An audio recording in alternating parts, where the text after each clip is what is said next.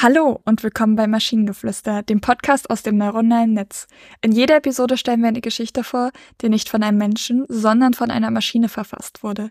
Und damit kommen wir zu unserer heutigen Geschichte über Emilia Graves.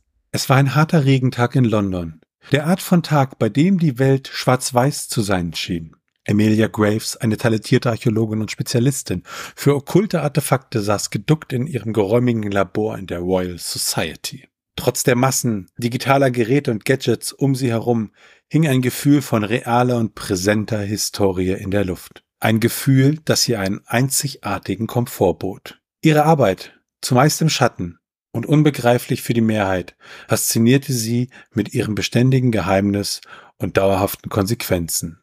Emilia Graves war nicht nur eine Archäologin, sie war eine Wächterin des okkulten Wissens, eine Hüterin von Geheimnissen, die die Menschheit sowohl bereicherten als auch zerstören konnten.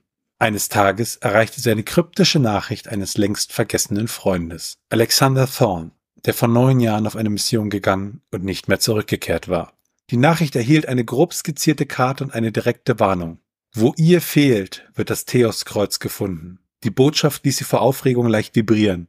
Das Theoskreuz war nicht nur ein verschollenes Artefakt von unschätzbarem historischen Wert, sondern auch ein übernatürliches Objekt mit einer Macht, die jenseits der menschlichen Vorstellungskraft lag. Es zu finden und außer Reichweite der Falschen zu halten, war eine Chance, die sich kein Archäologe, geschweige denn ein Hüter des Okkulten entgehen lassen würde. Ohne einen Moment zu verlieren, packte Amelia ihre Ausrüstung und stürzte in die unbekannte Dunkelheit der Suche. Versunkene Höhlen, lebensfeindliche Dschungel, Gesicht auf Gesicht Begegnung mit machtgierigen Warlords. Nichts konnte sie aufhalten. Ihre Reise führte sie schließlich in das Herzzentrum der unwirtlichen Wildnis Sibiriens, wo auf einer einsamen und fast unverkennbaren Klippe das Kreuz stand, in einem Nebel gnäsender Eiswinde funkelnd. Als sie das Kreuz erreichte, rang sie um Atem und blickte hinauf in das Antlitz von etwas, das ebenso schön wie furchteinflößend war.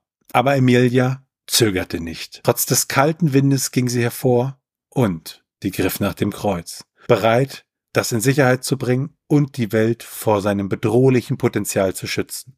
Die Geschichte von Amelia Graves, Suche nach dem Theoskreuz, wurde eine Legende, eine Sage von unerschütterlichem Mut und Entschlossenheit. In ihrem Labor in der Royal Society sitzend, umgeben von Artefakten und Geheimnissen aller Art, hielt sich Emilia das klirrende Theoskreuz fest und wusste, dass sie niemals aufhören würde, ein Wächter, mysteriöse Relikt des Okkultens zu sein.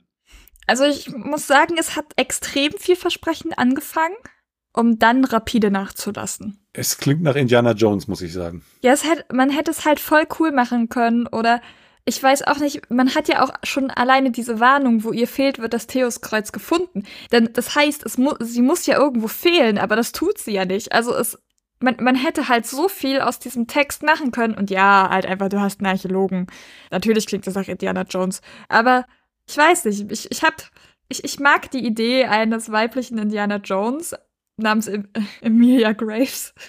Und dann halt so ein bisschen vielleicht auch in Steampunk-Setting rein. Ich würde das gerne lesen. Wäre ich dabei. Das Witzige ist ja, Emilia Graves ist eine Reihe, beziehungsweise eine Serie von, ich glaube, mittlerweile sieben Büchern von äh, äh Ryan Maitland.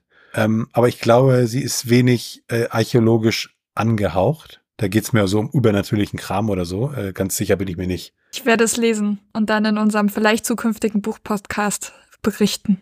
Genau, da haben wir ja auch mal eine Episode drüber gehabt, wie unser zukünftiger Buchpodcast äh, ja, aussieht und erscheint großartig zu sein.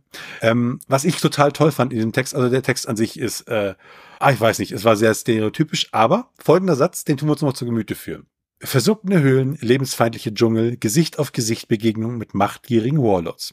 Und du hattest in der Vorbesprechung ja schon gesagt, dass das irgendwie nach einer sehr falschen Übersetzung von Face to Face klingt, ne? Ja.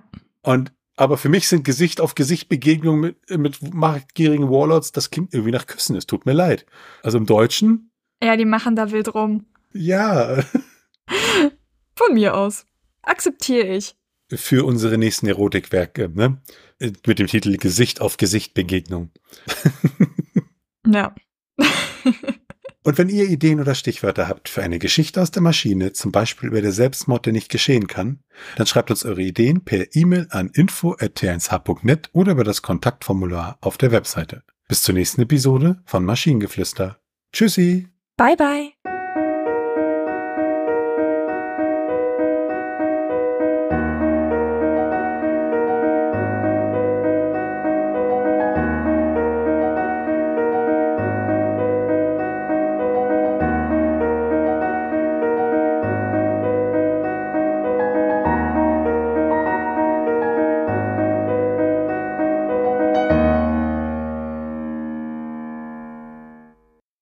Eine Produktion von Tone Age.